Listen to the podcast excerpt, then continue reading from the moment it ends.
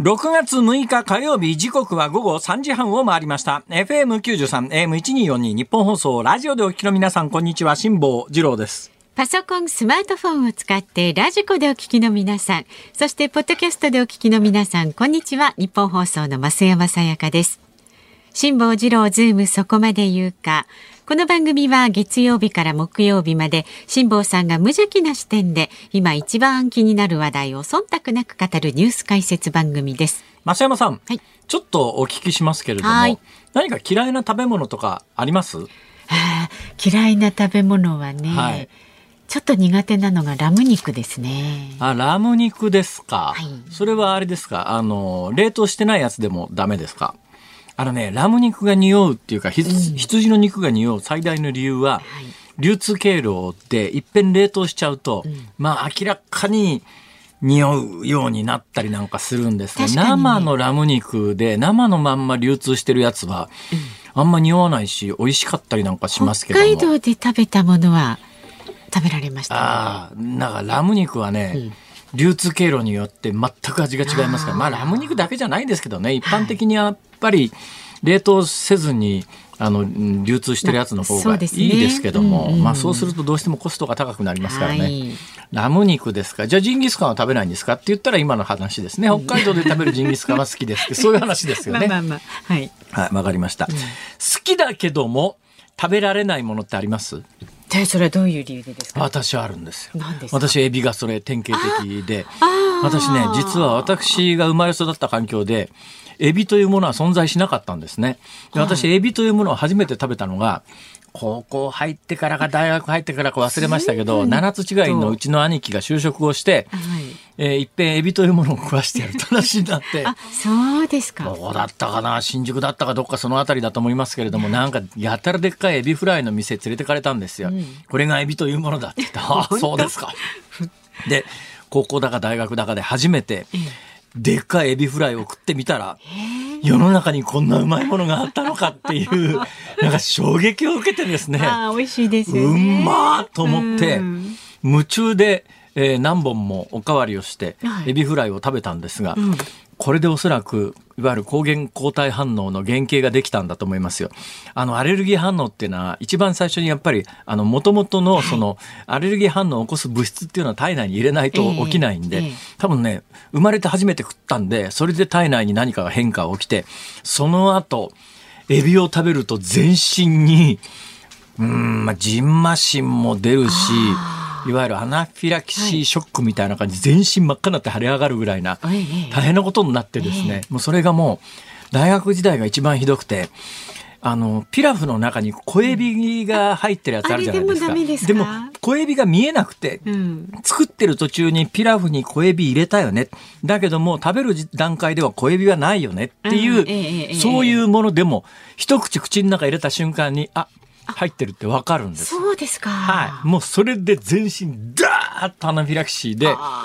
それがね、本当に今なら考えられないと思いますけども、テレビ局入ったわけですよ、はい。ひどいディレクターがいてですね、局員の大先輩のディレクターが、ええあの、私、いや、あの、食べ物ロケっていうのがあるわけですね。うんうんうんバラエティなんかでは、はい。今でもよくありますよね。だから昔からね、大体あの、視聴率に困ると、食べ物か、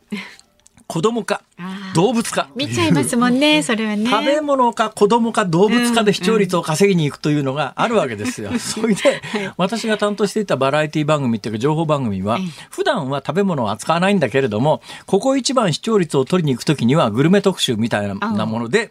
えーレギュラーリポーターが食の取材に、グルメの取材に行くわけですよ。はい。ところが私は、あの、エビカニでアレルギーが出ますんで、でも嫌いじゃないんですね。あ好きは好きなんです。好きは好きなんですけれども、食べると全身あれアナフィラキシー出ちゃうわけですよ。はいほいで、そういうディレクターと話をしてたらですね、もうそれがもう、向こうは知ってんですね。向こうは1回目行った時にアナフィラキシーで全身真っ赤になったの知ってますから。うんうんそうすると、今なら、アナフィラキシーが出るのが分かってるリポーターにエビカニ食わすなんてことありえないじゃないですか。ないないないないあの頃はひどくてですね、80年代。ええそのディレクターは、おう、今度の取材、カニだから。え？僕ちょっとエビカニアレルギーでアナフィラキシー出ちゃうんですよ。あ、大丈夫大丈夫。あのな、食べるシーンは一番最後に回してやるから。ええいや考えらんないでしょ。それはちょっとひどいですね。だからもう、いや、抗ヒスタミン剤みたいな、あまあアレルギー、そんなに効かないですけどね、アレルギーの薬をこう持参して、もうアナフィラキシーで全身真っ赤になるの分かってますから、ええただね、あの、私の経験で言うと、蕎麦アレルギーみたいなやつは、命にか、そうですね。蕎麦とかね、大ピーナッツアレルギーの人は本当にあの、アレルゲン摂取して、アナフィラキシー反応で命に関わるんですが、私の経験で言うと、私は全身真っ赤に腫れ上がって、ジンマシンが出るんだけど、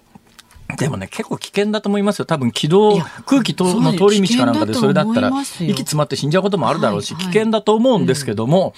その当時はそのディレクターはですね、あ あ、食べるシーンは一番最後に回してやるから、ええみたいな。ね。でもこっちはもう新人だから抵抗できないじゃないですか。あもうね、言う通りにしそうないと。エビカニの取材行かされてですよ、美味しいですねみたいなことを言いながら。で食べるシーンは一番最後ですよ、ええで食べるシーンはちゃんと撮るんですけど食べますからね、はい。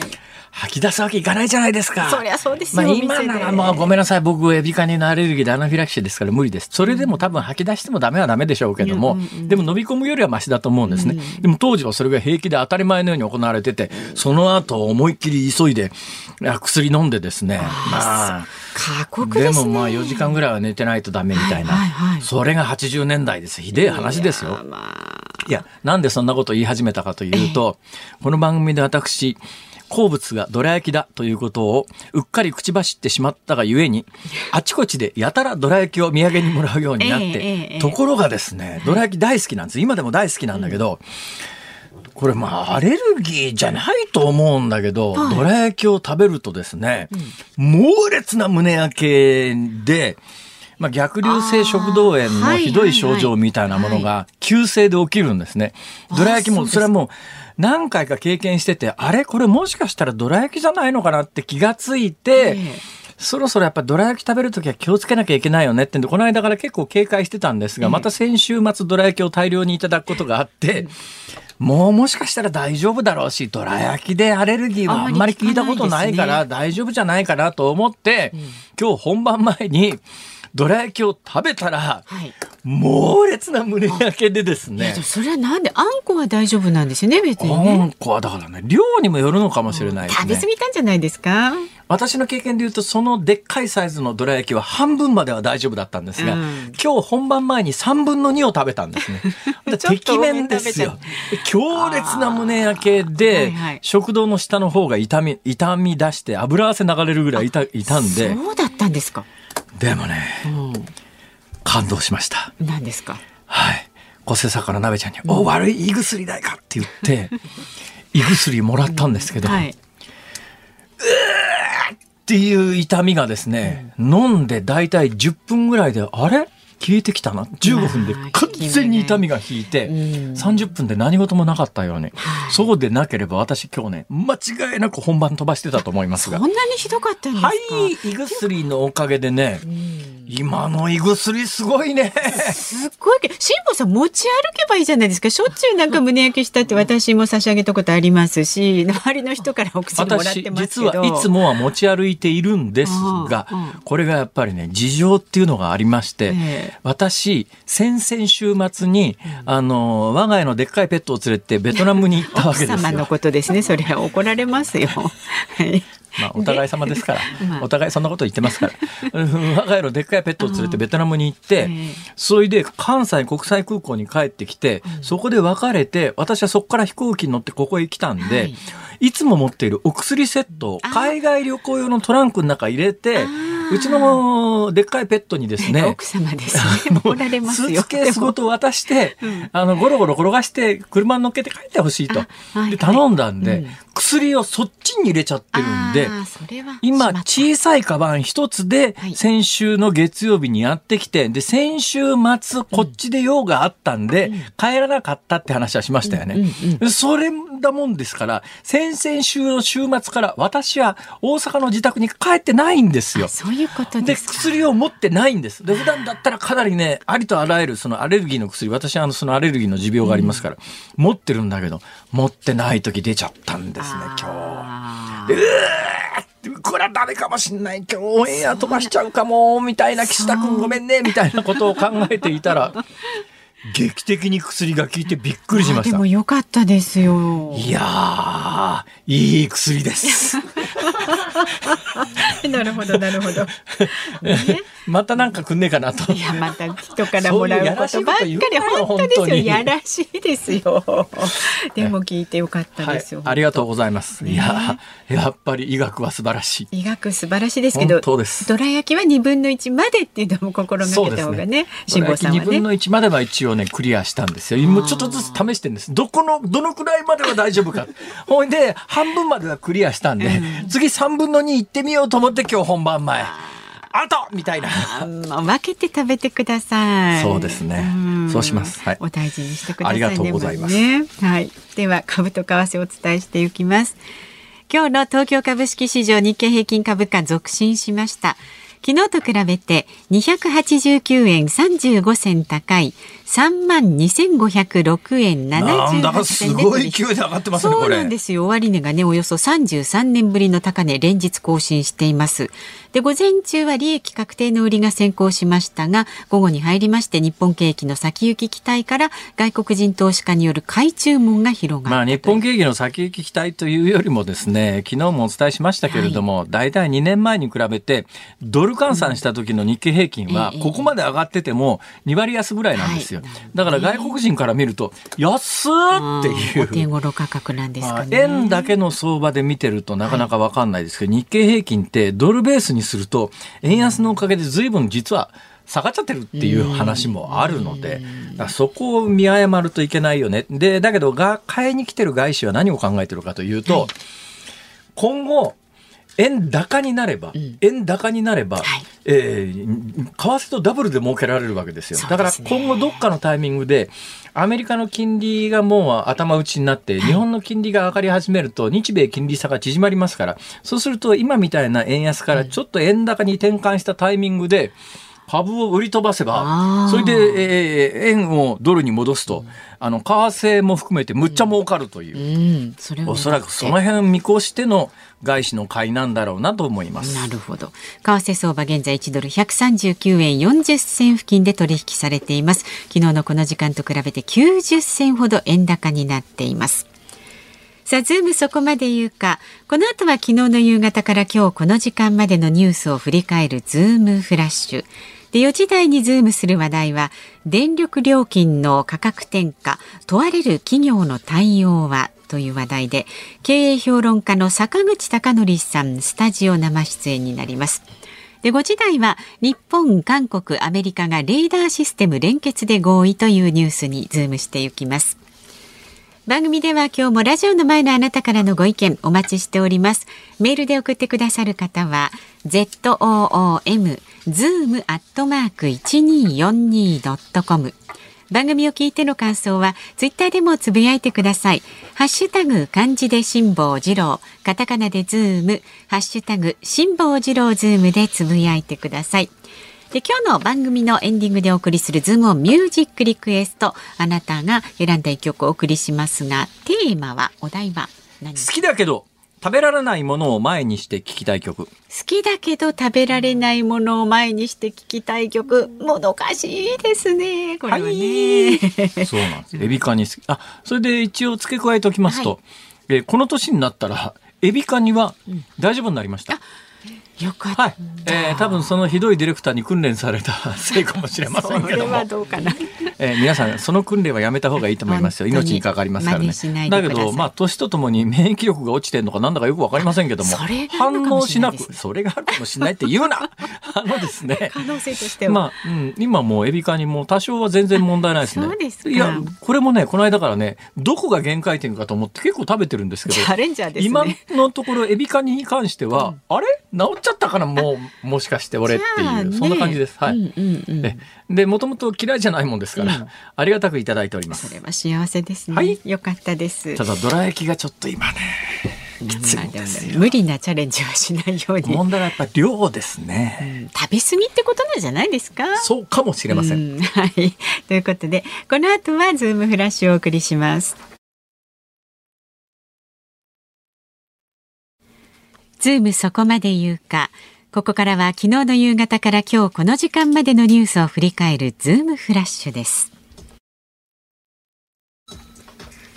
アメリカのクリテンブリンク国務次官補は北京で昨日対立する米中関係の現状打開を目指して中国の馬朝旭外務次官と会談しました。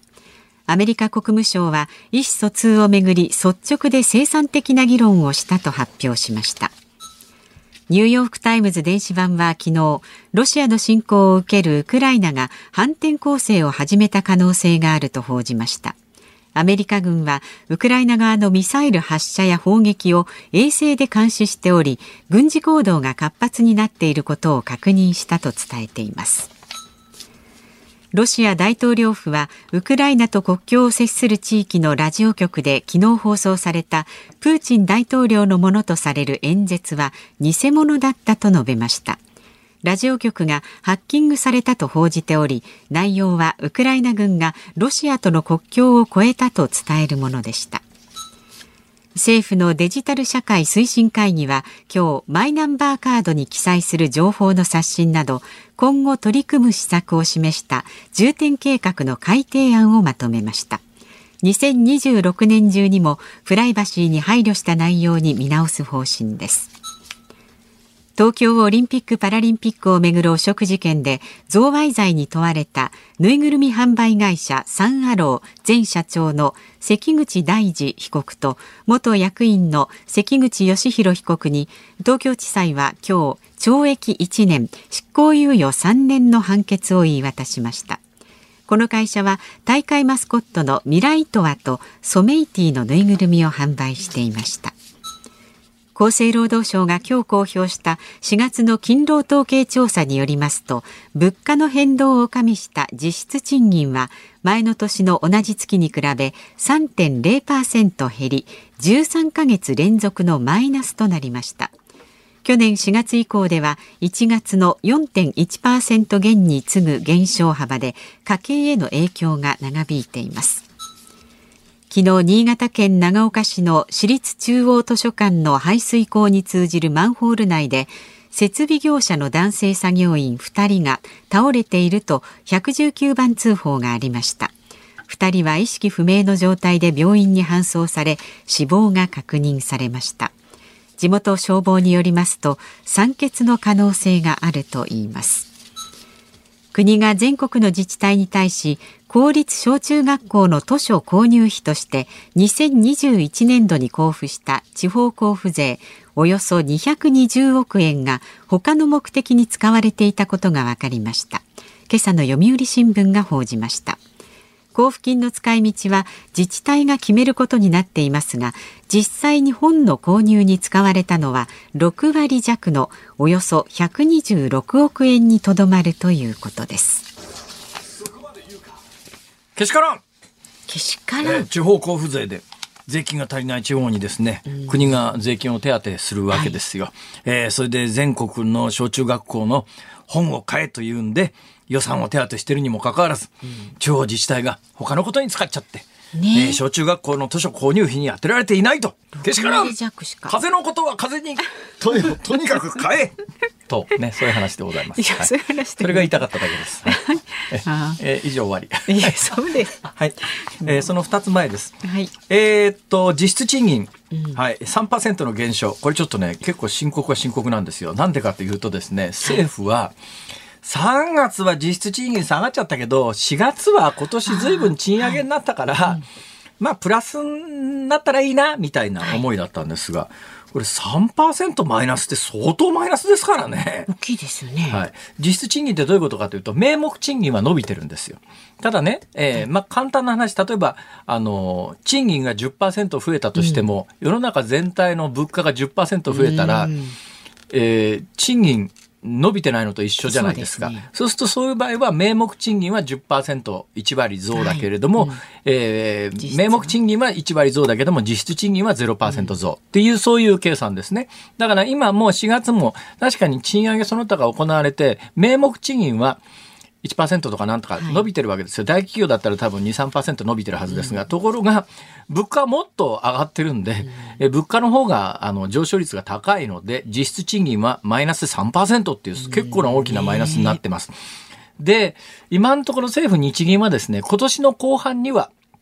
いや、実質賃金もプラスになりますとこう言ってます。で、実質賃金プラスになるってどうして、どういう根拠かというと、はい、政府日銀はとにかくもう去年からずっとですね、今年の後半になったら物価はどんどんえー、下がるっていうか、今みたいな3%、4%みたいな上昇率ではなくて1%台になるから、例えば、賃金が2%伸びてます。うん、この4月の賃上げで2%伸びました。はい、これはもうずっと、対前年度比ですから、今年1年ずっとその2%は続いていきますね、えー、賃金の伸びは。そね、それで、えー、今まあ大体3%、4%の物価の伸びになっちゃってるやつが、今年の後半政府日銀の読み通り1%台になったとすると、まあ仮に1%になったとすると、賃金が2%伸びて、物価は1%しか上がっていないということになると、実質賃金は約1%上昇という、そういう計算になります。で、一応今のところ政府日銀は今年の後半には、実質賃金はプラスになるとこう言ってんだけど、どうなんだろう。去年から政府日銀の物価の読みはずっと間違えてますからね。もう政府日銀が読んでる数字よりも、大体プラス1%から2%、3%ぐらい実際の物価の方の上昇率が上回ってるので、そんなにうまくいくかどうか。だって政府日銀は、いや、3月は実質賃金マイナスで大幅マイナスになっちゃったけど、4月から賃上げになるから4月になったら、えー、プラスになるよね、みたいな甘い予測もあったのに、蓋を開けてみりゃ3%減少。これは結構ね、そういう意味ではインパクトの大きなニュースではあります。はい、さあ、その2つ前のマイナンバーですよ。マイナンバーね。マイナンバー、今いろんなトラブルが相次いでますが、ちょっと初期不良にしてはトラブル多すぎますね。ねなんでこんなにトラブル多いのかというと、はい、私が思うに、うん、あの、重機ネットの時って、うんすげえ反対運動が国民もマスコミもあったわけですよ。そうすると、もう最新の注意を払ってスタートさせた。まあ、それの結果、何の役にも立たないシステムできちゃったっていうのは間違いないですが、ところがマイナンバーに関しては、ほとんど反対運動も何にもなくて、ふっと気がついたら決まって運用始まってましたっていう。まあまあそんな感じは。やっぱね、うん、反対みたいなものが起きないと、どうしたってなんか甘くなるよねっていうそんな感じがします。だからねなんか。ちょっとでもなんかミスすると突っ込まれちゃいけないと思うから、もうハリネズミになってみんな必死になってやるんだけど、今回マイナンバーなんかあっという間にどんどんね、なんのあれ？多分ね政府もすごい拍子抜けて重機ネットの時あんなに反対だったから今回もすげえ反対になるんだろうなと思ったら、えー、あなたに一つ私も一つのマイナンバーみたいななんか知らない。けどテレビ CM がこうそうしたのかなんかわからないけど。歌もなんかあの担当大臣が歌まで歌う 浮かれようで、はい、はい、そうでしたね。ね誰だっけ？甘利さんだっけ、はい、そうなんかさ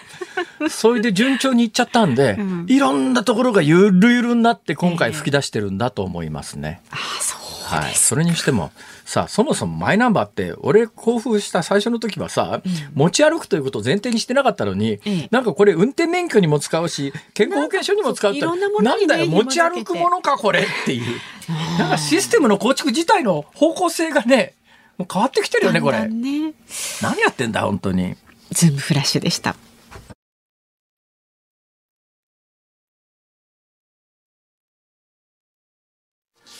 6月6日火曜日時刻は午後4時3分を回っています。東京有楽町ニッポン放送第3スタジオから辛坊治郎と。増山さやかでお送りしています。ズームそこまで言うか。メールをいただいております、はい、ありがとうございます。東京都板橋区56歳男性の入間の水の水流しさん。おなじみの方ですね。はい私も甲殻類アレルギーがありまして、ね。うん、はい、以前転勤で住んでいた金沢ではカニのシーズンの時期にとても悔しい思いをしました。大見町市場のすぐ近くに住んでいましたので11月の初めのカニ漁の解禁の時に店頭に山盛りになっているカニは目の毒でした。あれから15年経ちあら不思議。私も辛坊さんと同じように普通に食べられるようになりましたそうなんですよね。花粉症と似たところがありましてまあ同じアレルギー疾患ですから花粉症も突然なって突然治ったりなんかするじゃないですか、はい、ああいうのあるんですね。あだけどあの治ってるかなと思ってチャレンジするのは命に関わるからやめた方がいいです。そうですね。危ないことは、はいえー、ただね今金沢って話があったじゃないですか、はい、私が一番最初にアナフィラキシーを発症したのが金沢の兼六園っていう有名な庭園がありますね、はい、あそこの前の近所のお寿司屋さんで甘エビなんです。あそうなんだ。はいだから私金沢兼六園お寿司と聞いたらですね。ね、もうこれそうなんです、ね、はい。もう体が反応してしまういやでもそんなとこで召し上がったなら美味しかったんでしょうねきっとね。はい美味しかったですよ。はい。美味しいのとアレルギーは別ですからね、ね、なんかもったいない、もったいないけどしょうがないですね。しょうがないですね、えー、で一番困るのがですねもう最近は大丈夫なんですけども、はい、一番ひどい時にですね冬場に日本海行って、うん。あの、泊まりかなんかの仕事で行って、夜に冬の日本海だからって向こう気を使ってくれて、カニ尽くし。カニ以外食べるもんないっていう。これは、これは困った。それ事前に言っとけよっていう多分向こうからすればそういう話なんだろうけれどもまさかカニ尽くしになると思わなくて、ね、自分から言うのもなんですしねそうなんですよなんか催促してる。いや、僕ダメですから牛肉にしてくださいって 言えないじゃないですかそれ、ね、それ。あれは辛かったですけどもう大丈夫です。はい。あなるほど。カニでも OK と OK です。ただまあ全部カニはもうさすがにねね、さっきのチャレンジになってしまいますから、どれ以上食べるとダメなのか適切な量をね食べてね、ねはい、安全に食事してください。ありがとうございます。さあ、まだまだ、あなたからのご意見、こちらでお待ちしております。zoom、zoom アットマーク 1242.com。感想もツイッターでどんどんつぶやいてください。ハッシュタグ漢字で辛坊治郎、カタカナでズーム、ハッシュタグ辛坊治郎ズームでつぶやいてください。さあ、この後は、電気料金の価格転嫁、問われる企業の対応はという話題にズームしていきます。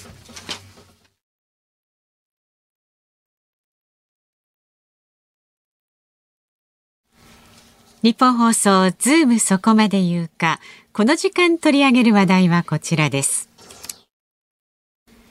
電力料金の価格転嫁問われる企業の対応は？東京電力や東北電力など大手電力7社は6月1日の使用分から電気料金を値上げしました。資源価格の高騰などを背景に電気料金の値上げが続き家庭はもちろん企業でも負担が重くなっていますそんな中、ホンダが取引先の部品メーカーなどに対し、電気料金の一部を負担する方針を固めたことが分かりました。物価高の中、価格転嫁を進め、サプライチェーン全体の経営力強化を目指します。さあ今日はこのニュースにつきまして経営評論家の坂口孝則さんにお話を伺います。どうぞよろしくお願いいたします。よろしくお願いします。お願いします。経営評論家。はい。の割には、ずいぶんファンキーなおも、はい、お召しになってますが。あの、島さん、僕、経営評論家って、自分で語ったこと一度もないんですよ。へ本当に。売上の9割が実際コンサルタントなんですよ。経営評論家とコンサルタントは違うもんなんですか、うん、なんとなく評論家って文章を書いたりとか、はいはい、メディアでなんかコメントするってイメージありますよね。ありますあります。あの、私以前ラジオで、ええ、経営評論家ってどういう仕事なんですかって聞かれたことがあるんですね。ほうほう。MC の方から、え、いや、僕もわかりませんって言ったんで、はい、ですよ。だから基本的には。って要するに何するんですか、はい、え？何するんですか？あ、今、私、経営評論家の、経営評論家ではなく、ええ、経営コンサルタントとして、え、企業の特に仕入れだとか、物流とか、サプライチェーンのお手伝いをさせていただいてるっていう仕事ですね。はい、具体的にはどんな会社にどんなアドバイスをするんですか？これはもちろん固有名詞は言えないんですが、例えば、今日ちょっと後で話題になるかもしれないんですが、鉄工業とか半導体の製造装置って私のお客さんなんですね。で、そこの時に、例えば仕入れ先に、むやみやたらにすごく価格を叩いたりしてしまったら、優越的地位の乱用だとか、あるいは下請けいじめだって言って怒られるわけですね。じゃあ適正な価格で、どうやって査定して、物を仕入れていくかっていうのを、ずっと365日やってます。はい、ね、基本専門家は電気えっ、ー、と、電気、自動車、並びに半導体関連、電子、電気部品、もろもろですね。はい、その半導体で言うとですね、うん、どうなんだろう、それはまあ、あの、そこで商売してる人にはなかなか、あの、どこまで本音で語っていただけるか、ちょっと危惧しながら聞くんですけども、最近私ちょっとあるメーカーに取材に行った時に、半導体をたくさん使ってる会社なんですよ。で、そこの会社が、いや半導体の値段が上がって困ってるんですってそうおっしゃるわけですよ。で、なんでですかみたいな、どこの半導体使ってるんですかみたいな話したら、いや、今もう海外の半導体だと。うん、まあ台湾ですかね。ねまあ海外の半導体だと。いや、国産でないんですかって。いや、国産はね、今なんか一昔前って半導体っていうと、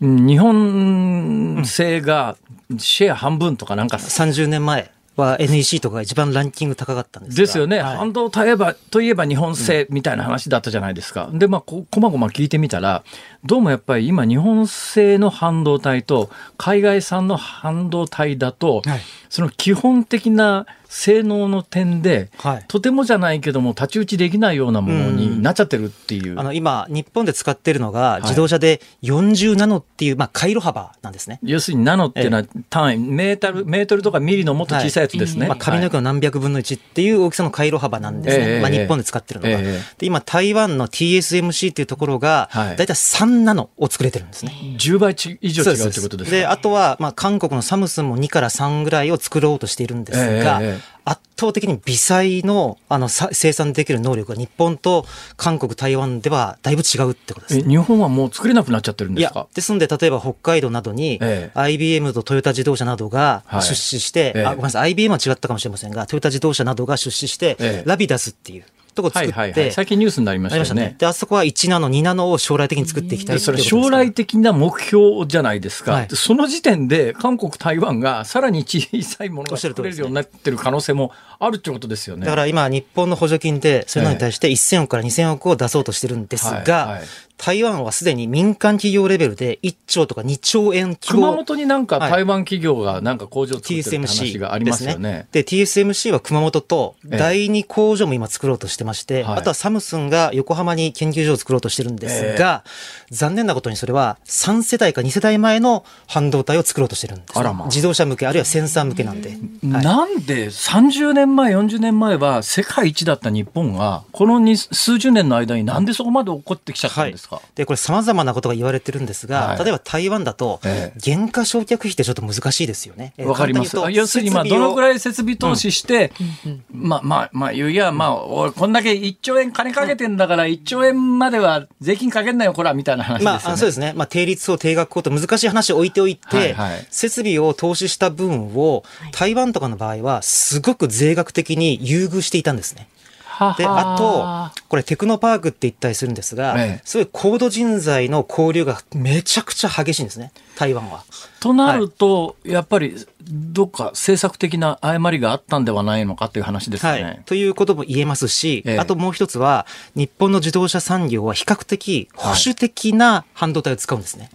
あんまりこう先端、先端、先端の半導体を使いたがらないと。なんでですか、まあ、これはあの自動車って一番品質ですとか安全性を気をつけないといけない。要するに、はい、ちょっと一世代前でも信頼性が高い方があのいいというそういう考え方ですね。なので比較的アメリカや欧州はまあちょっと保守的とはいえやや新しめのやつを使うんですがチャレンジングな感じですか？はい。まあ特に中国とかそうなんですが日本はやや保守的な、まあ、中国あたりだったら多少死んでもいいかみたいな。いやいやいや冗談ですよ冗談ですよ。そんなことはないと思いますよ。今のところだけ取り上げるのはやめてください。そんなことないと思いますよ。時々冗談挟んでますからね。はいはいはい 大丈夫と思いますがはい。そうですか。はい。まあ複合的な要因とあとはまあ日本企業がどんどんどんどん投資しなかったっていう面もあるるかもしれませんね。まあね、はい、なんでかわかんないですけども、はい、貯金増やすばっかりで、あそうです、ね、その金払って、その金出して新しい工場を建てろよって話なんだけどあと半導体のニーズというとやっぱり最先端の電子部品電子機器ですとかあとゲーム機器なんですね、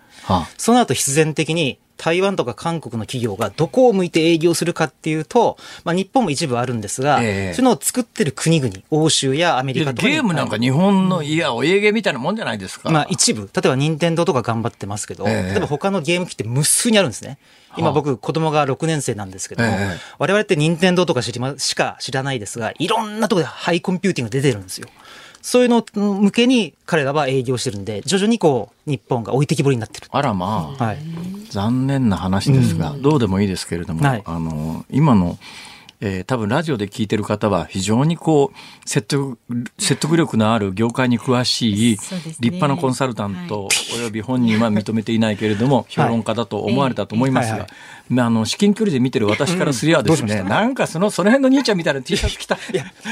何なんですかそれ。僕は9割仕事の時はスーツ着てるんですけど、今日はちょこのライの番組を。ライブハウスに行かないといけなくて あれなんです9割着てんのに今日は T シャツかよ。ちょっと5時半に渋谷のサイクロンっていうライブハウスに行かないといけなくて。何の、何のライブですかメタルのですね。なんかタチウオみたいなのが3匹いますよ。はい。これあの、セーブルヒルズっていう最近有名になってきたメタルバンドの T シャツなんです。メタル？メタル、はい、大好きなんです。30年以上聞いてまして。メタル？メタル。っていうとなんかあれですよね、はい、なんか北欧でメタル盛んな国ありますよね。フィンランドだっけ？えスウェーデンです。あ、スウェーデンだっけ？はい。はい。まあ、イギリス生まれでスウェーデンでメロディックがあの発展していったんですが、この話だけで大丈夫いや、大丈夫ですけど、いや、私ね、メタルってね、よく聞くんだけど、よくわかんないんですよ。なんかあの、髪の毛いろんな色に染めて頭、ヘッドバンギングみたいな頭ガンガン振ってですね、なんかきっとあの、不良の親玉みたいな人たちが集結してるようなイメージなんだけど、その一方でスウェーデンみたいな。俺、スウェーデンってどっちかっていうともうちょっと穏やかな国のはずで、なんでスウェーデンでメタルなのっていうのが疑問なんですけど。クラシックを源流にしているスウェーデン系と、リズムブルースを源流してアメリカ系がちょっと分かれるんですなんですって。はい。あなた音楽評論家ですか？いやいや、あの、音楽雑誌もたまに書いてるんですが、メタルが好きすぎて。ははい。本当にもう30年以上聞いてますんで。で、メタルって何なんですか？メタルってですね。ハードロックと違うんですか？美です。美しさを競うやつです。ちょ、ちょっと待ってください。パンクっていうのが情熱を競うやつなんですが。何ですか？あの、パンク、パンクロックっていうのは、ねはいはい、は、あの、情熱なんですパンクロックとメタルロックとどこが違うんですか？いや、辛坊さん、これ、メタルファンとパンクファンの前で、そんなこと言ったら絶対怒られますもう全く違うもんなんです。全く。え、違うんですか？全く違います。あの、ほっぺたに、はい、あの、はい、安全ピン刺してたりなんかするのは？いや、それはあの、まあ、一部の80年代、90年代の ジャパニーズパンクなんですが、それはちょっと別です、さらに。はい。またこれまたパンクの中でもロンドンパンクとニューヨークパンクで分かれるんで。はい。そうですか。はい、わかります。はい。ごめんなさい。あの、もう一遍聞きます。はい。パンクとメタルとどこが違うんですか？メタルは美しさ、美を追求するやつに対して、パンクは情熱と疾走感をこう、い、まあ、競うのがパンクロックです、ね。増山さん、わかります、はい、何言ってんですか、この人。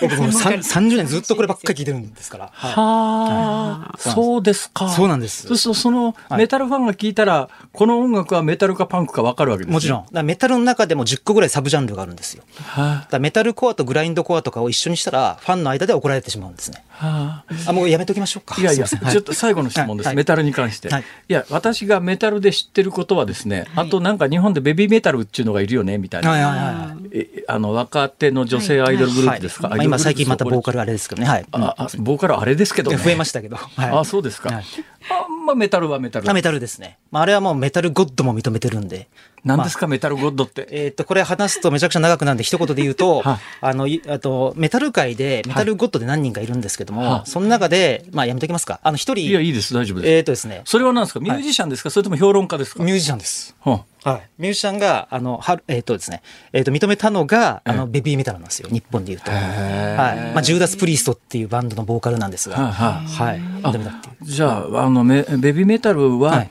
えー、メタルの人たちも認めるメタル。おっしゃるとですね。あの、雑誌とかの表紙も飾ってますんで。あ、メタル関係の。はい、メタル関係の。はい。これもあの、30年前だったら、絶対女性の方が表紙になるって珍しかったんですよ。メタル界で？メタルで。なんで最近は。やってる人は男性が多いんですか？あ男性が圧倒的に多いですね。はい。それはやっぱ男女雇用機会均等法上問題じゃないですか？言われてみて気づきました。確かに。まあ、最近メタルバンドね、女性増えてきてますけどね。はい。こんなんでいいんでしょうか？はい。いや、よくないです。ダメですよね。はい。今日の趣旨からは大きく外れております。失礼いたしました。そうですね。いや、でも、でも面白いっちゃ面白いね。そこまでのめり込んでるのに、自分、ご自身で音楽やろうと思わないんですか？あのですね、ちょっとその話になると思わなかったんですが、15歳の時に、僕あの、大阪に旅行に行ったんですね。そうしましたら、もともとどこの人僕、佐賀県です。佐賀県？佐賀県、はい、佐賀県って、あの、いわゆる新幹線が止まるか止まらないかで揉めてるとこですね。まあまあ、佐賀県にメリットがないと言って揉めてるとこなんですが。そう、ね、私があの、ラジオで佐賀県いるか世の中にって言って怒られたとこですね。80万人今、人口いますから。80万人しかいないんですか、はい、バカにしないでいただければ。いやいや、別にバカにしてはいないんですけども、多分ね、日本で佐賀県の場所を正確に地図で書けって言われたときに、まあ、白地図でどこが境界線がありゃここ佐賀県って分かりますけどそうじゃなくて正確に佐賀県を書けって言われたら大抵の人は書けないと思います。福岡と長崎に挟まれたところって大体は分かんないですかね。まあいいや。で佐賀県から何ですか、はい、あ大阪に旅行に行ったんですよ。いつ？えー、っと、まあ、高校1年だったと思うんですけどもその時に路上で生のタコを持ちながらギターを演奏してるパフォーマーがいたんですよ で、これは。言っときますけどね、はい、今聞いてらっしゃる方に一応念のために言っときますけど、はい、それは大阪でも普通じゃありませんからね。それで、どこでも見られるもんじゃありませんよ、それは。で、それがエクストリームミュージックの中のノイズっていうジャンルだってことに知りまして、僕そこから心奪われて。心奪われまして、で、あの、まあ、実際、まあ、センター入試があんまり良くなく、センター試験があんまり良くなくて、あの、京都大学に行けなかったっていうのもあるんですけども、じゃあ、やっぱ大阪の阪大だっ阪大行ったんだって。そこから、はい、18からもう25年が経とうとしていますね。はい。そうですか。はい。はい、増山さん何か一言。いやいやいや、お話戻しましょうよ。はい、電気料金の話、ね、戻せるんでしょうか、これは。はい。え、で、何ですか、今日は何で来ていただいたんだっけ？いや、それが私も実はメタルの話と思わずにですね。ええ、電気料金の転嫁の話あ、電気料金の転嫁の話ですか？はい、電気料金って、はい、私の持ってる知識だと。えー、1月検診分、つまり2月の支払い分から政府がかなりの補助金を入れて、ガッと圧縮してる、本来ならば、もう今の電気代すごいことになってるやつを、今実は税金で相当上を抑えてるんで、安くなってるけれども、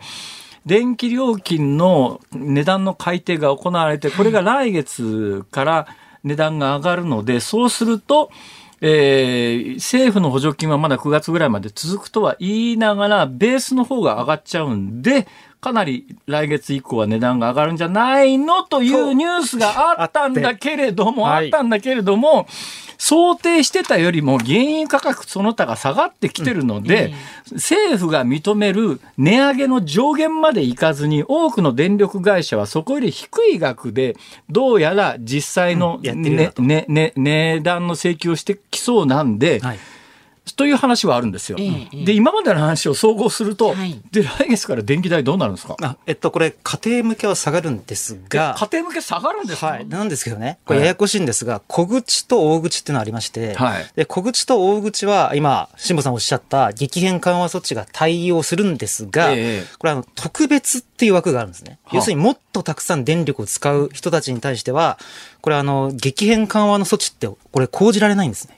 いや、それがね、不思議だなと思うのは、普通のものっていうやつは、たくさん買ったら安くなるじゃないですか。ところが電気に関して言うと、大口の方が高いらしいですね。そうです。だから逆にまあ政府から行政からすると、家庭をこう守らないといけないんで、そこはこう激変。こうしましょう。はい。どうしましょう。工場をですね、はい、えー、小さな家庭をたくさんというふうに仮想して、えー、分割したらどうですかね？さんそういう全く同じギャグを言った人がいるんですが そうしちゃうと生産効率が激減してしまって むしろ電気代っていうのは企業でいうと大体ですね売上の1%から2%ぐらいなんですね。なんであの再分割して安くするよりも、効率上げる方がもちろん、まあ、製造業の工場としてはいいわけです。なるほど。はい。なんですが、これ困ったことに今、辛坊さんおっしゃったみたいに、すごいたくさん使う工場主からすると、ええ、なんで通常の経済の理屈と違って高いんだっていう不満がものすごく出てる、まあ、そりゃそうですね。で、かつ今日のニュースに、まあ、増山さんがお呼びいただいたんですけども、はい、で、かつ取引先からも、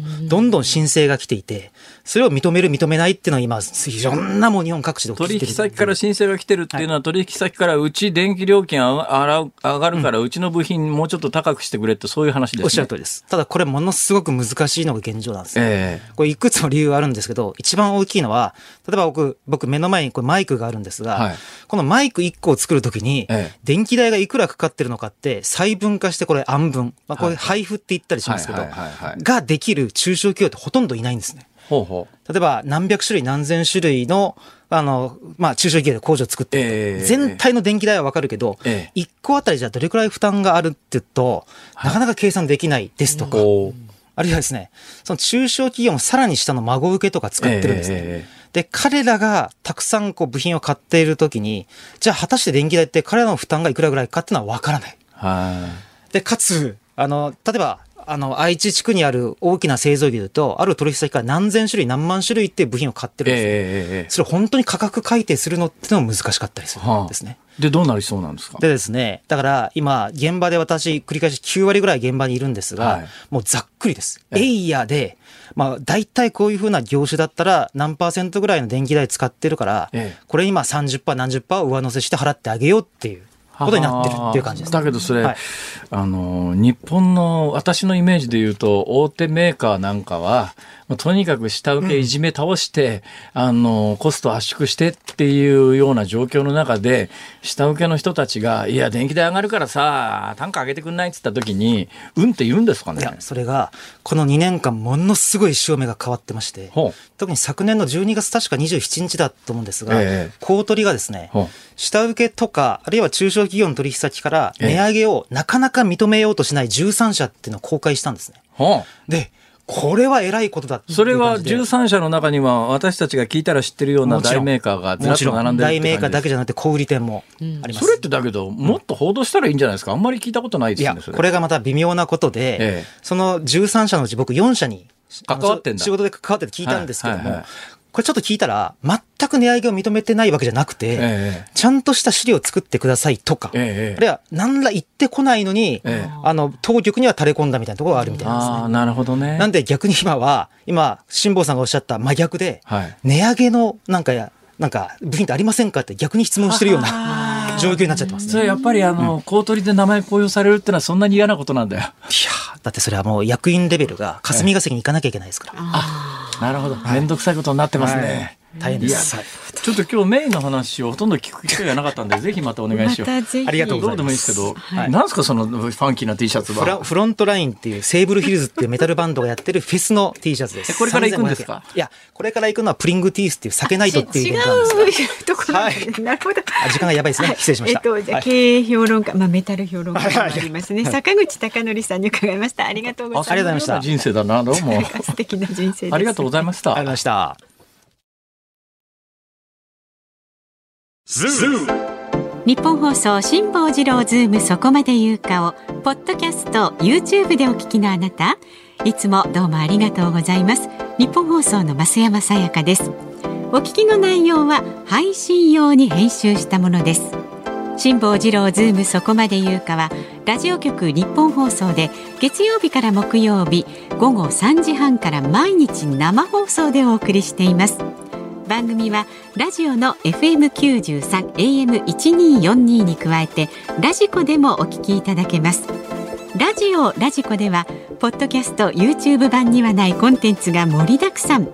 アトムさん吉田由紀ちゃんの中継企画さらに辛坊さんが「夕刊フジ」の気になる記事を解説するコーナーそして辛坊さんが聞きたい曲をお送りする「ズームオンミュージックリクエスト」などラジオラジコでしか聞けないあんなことやこんなことがいっぱいです。ポッドキャスト YouTube を聞いた後はぜひラジオラジコで辛坊治郎ズームそこまで言うかをお楽しみください。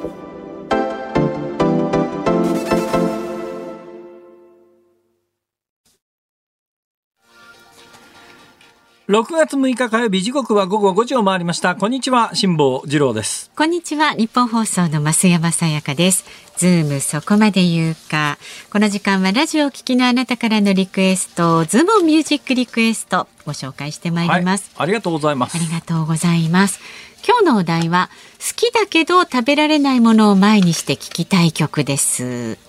はいまず横浜市。今度は北野くんの番さんですえー、そのまんまのようで安全地帯のじれったいをお願いします。え、そのまま東の様子でってことかな。ああ、うんうん、様で安全地帯のじれったい。うん。じれったい、じれったい。あ、それ中森明菜ですね。少女絵ですね。はい、失礼しましそれもありましたね。はい。えー、京都のおっちゃまん60歳さんはですね、好きだけど食べられないものを目の前にした時の歌、古内東子さん誰より好きなのに。ああ、懐かしいな。私は生のエビがアレルギー反応が起きます。焼いたエビは何ら問題なく食べられます。むしろ火を通したエビは誰よりも大好きです。ああそうですか。いろいろですねアレルギーは。新宿区のエイ黒助さん65歳は、はい、えー、眉住淳さん天使の誘惑をお願いいたします。前住淳さんね。ねええ、六十五歳の方ですか？そうです私より二歳若い割には。結構渋いところ来ましたね。うん、はい、ありがとうこれはね、はい、はい。神奈川県のみゆきさん、六十歳の方。好きだけど食べられないものを前にした時、これはさぞかし辛く切なくたまらない思いになりそうです。シルビアとロスインディオス別れても好きな人あもう本当になんかカラオケの定番って感じです、ね、昔はね、よくねシルビアない私ね、うん、2代目のシルビアさんは知ってるんですけど。あ2代目の方と最初の方といらっしゃったんでしたっけね、はい、確かにそうだったかも。大田区の48歳の潮風ピーポーパーリナイさんはサザンオールスターズの愛しのエビーはいやいやエビです。エビじゃないし。愛しのエビー、はい。群馬県高崎市54歳男性。家庭のことは主婦に聞くユンさんさんです食べたいものが目の前にあって食べられない時に聞きたい曲は食べられないということは食えないということなので瀬川栄子さん命食えない。くれないします、はい、くれないです。食えない。えー、大阪府池田市のコーキー王さんは64歳。西郷輝彦さん星のフラメンコ。好きなんだけど。この曲がね一番多かったそうですよ、えー、確かにね、うん、えー、そうだと思いますが、えー、意外なことに少女映画今のところ出てこないですね。ですね。不思議ですね、うん。はい、ズームオンミュージックリクエスト本日は安全地帯ジレッタイあまさにねじれったいということで、はい、エンディングでお送りいたしますので少々お待ちになってください。5時25、6分ぐらいになると思いますのでね。さあ番組ではラジオの前のあなたからのご意見は24時間お待ちしております。メールで送ってくださる方、zoom zoom アットマーク 1242.com ツイッターはハッシュタグ漢字で辛坊治郎、カタカナでズーム、ハッシュタグ辛坊治郎ズームであなたからのご意見をお待ちしております。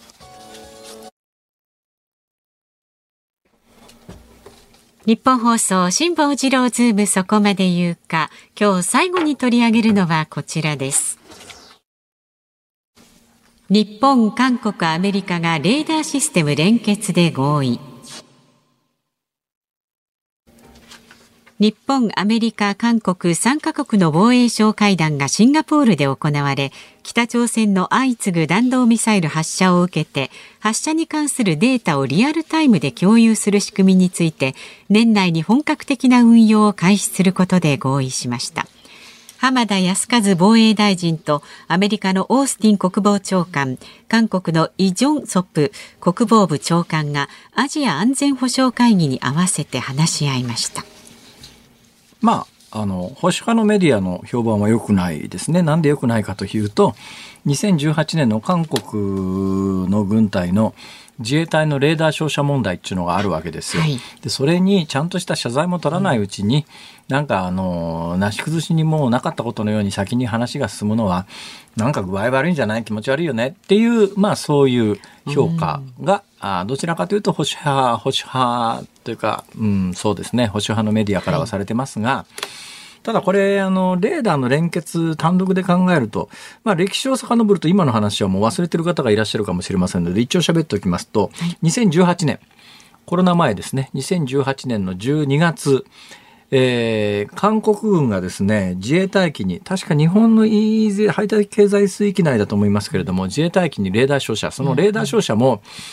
あの単なる私の船についてるようなどこに何がいるかなみたいなレーダー照射じゃなくて、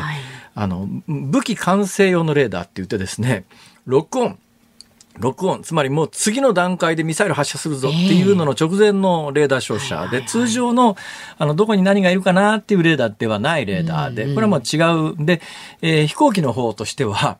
当然そのロックオンされた時にはアラームが鳴ります、えー、次ミサイル飛んでくるわけですから、で日本の自衛隊機の中で、ね、あのアラーム音が鳴り響いてえらい騒ぎになってですね。いや国際間のマナーとして敵国で戦争中でもないのに平時であの武器完成レーダーを照射して要するに相手のターゲットをロックオンするみたいなことになるとまあ戦時ならば間違いなく反撃されます。えー、戦時とこれがまたウクライナとロシアとの間でそんなことしたらロックオンされた瞬間にロックオンされる前にミサイル発射しますけど、まあ、ロックオンされたら確実に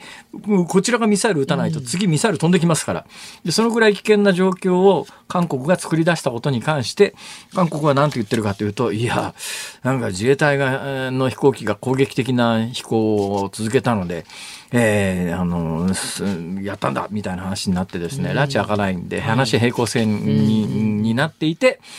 でまああの今の政権になってからそれでもまあ関係改善が進んでいてですねつい最近で言うと前政権下においてはあの旭日記問題っていうやつがあってですよ。はい。うん。この旭日記問題ってのも今から十数年前に突然降って湧いたように生まれた話で、えそれまでのあの教科書問題であるとかいわゆる従軍慰安婦問題のように日本の、えー、メディアがこうしなかったんで、えー、日本国内的にはあんまり大きな話題にならなかったんですがもともとですねえー、韓国のサッカーファンかなんかが日本に対して、まあ、お猿の真似かなんかで日本日本に対して馬鹿にするような態度を取った時に、うん、なんでそんなことしたんだって言われていや日本側の応援席に旭日旗があったからで旭日旗というのは、うん、えー、まあ、ナチスドイツのハーケンクロイツっていうあのまあ、逆万字っていう旗がありますが、はいはい、あれに匹敵するものだからそういうものを掲げた日本に対してそっちが悪いみたいな話になってそれ以降なぜか十数年前からですねそれまで誰も話題にしてなかったのに旭日旗っていうあの日の丸の周りにこう線がついてるやつですね。うん、だってあれが問題ならよ、うん、あれが問題なら朝日新聞の社記なんか旭日旗ですからね。確かにそうですね。だって朝日新聞に文句言いに行ったのかって話なんですよ。うん、ところがあの手のデザインが全部ダメみたいな話になってそれでところが日本はそういう問題の前からまあ確かに旧海軍が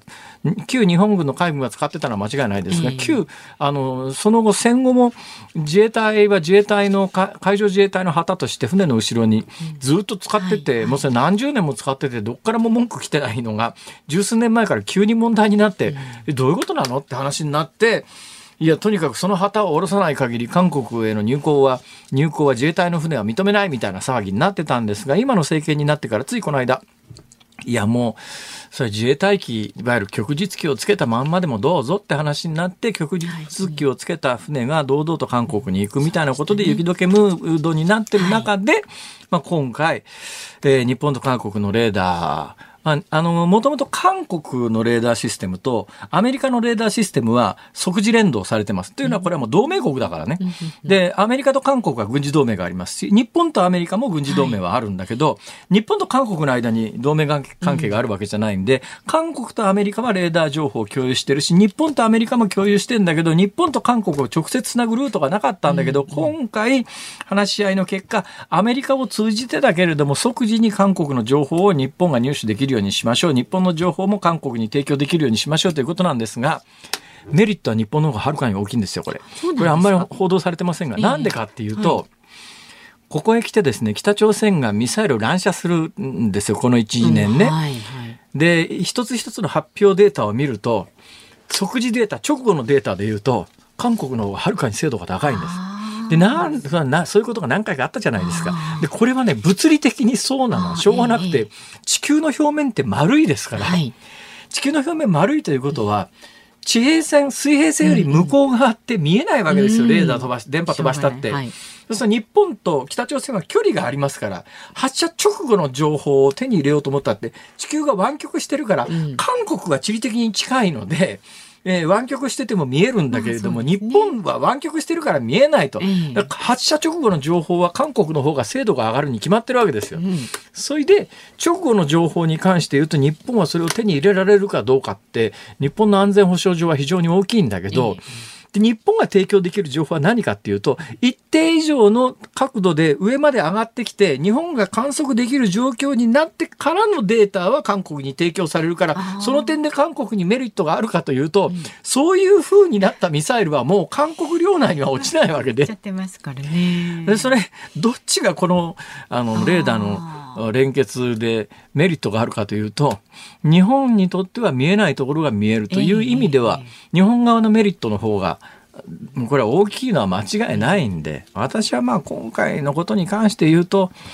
まあもういろんな意味で今韓国の政権は例の徴用工問題の解決に関してもそうだし、はい、えー、いろんなところでまあ韓国が降り降りてきてますんでね、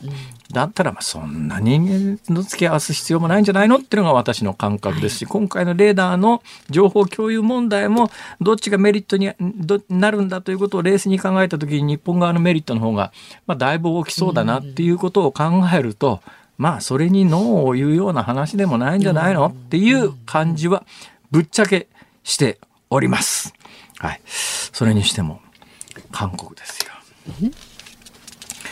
ずいぶん長いこと言ってないんですね、私ね、旅行にね。そうですね、韓国ね、はい、だからね、一昔前みたいに韓国旅行行って、うん、なんか、うわ、安って感じがもう全然なくなっちゃったんですよ。はいはいはい、一人当たりの平均賃金、向こうの方が上だったりなんかしますからね、今ね。その影響かですね。私の通勤途上の築地の場外市場のあの辺りすごいですよ韓国からの観光客。そうですか。韓国と中国今中国の本体の本土からは来てませんけれども、はい。はい、台湾からは結構いらっしゃってて、うん、でまあ台湾の言葉と中国本土の言葉は違うっちゃ違うんですけど同じ中国でも違うっちゃ違うんだけど、うん。まあ、でもでもでもね韓国語とあの台湾の人たちは言葉聞いてりゃもうすぐ分かりますから。えーえーえーものすごい数韓国からそうですか。観光に来てるというのがわかりますが。えそんなこと言ってるうちに時間になってしまいました。はい。今日最後のズームをお送りしました。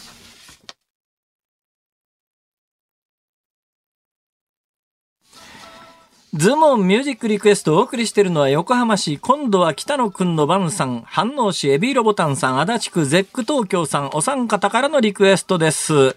安全地帯、じれったい。うん、はい。作曲玉置浩二はまあそうなんですけど、はい、作詞が松井五郎って書いてあるんですよ。すね、松井五郎っていう字面を見た瞬間に、はい、え大阪府知事かと わかります。一郎かな、五郎かな。まあ、五郎さんでした、はい。失礼しました。はい。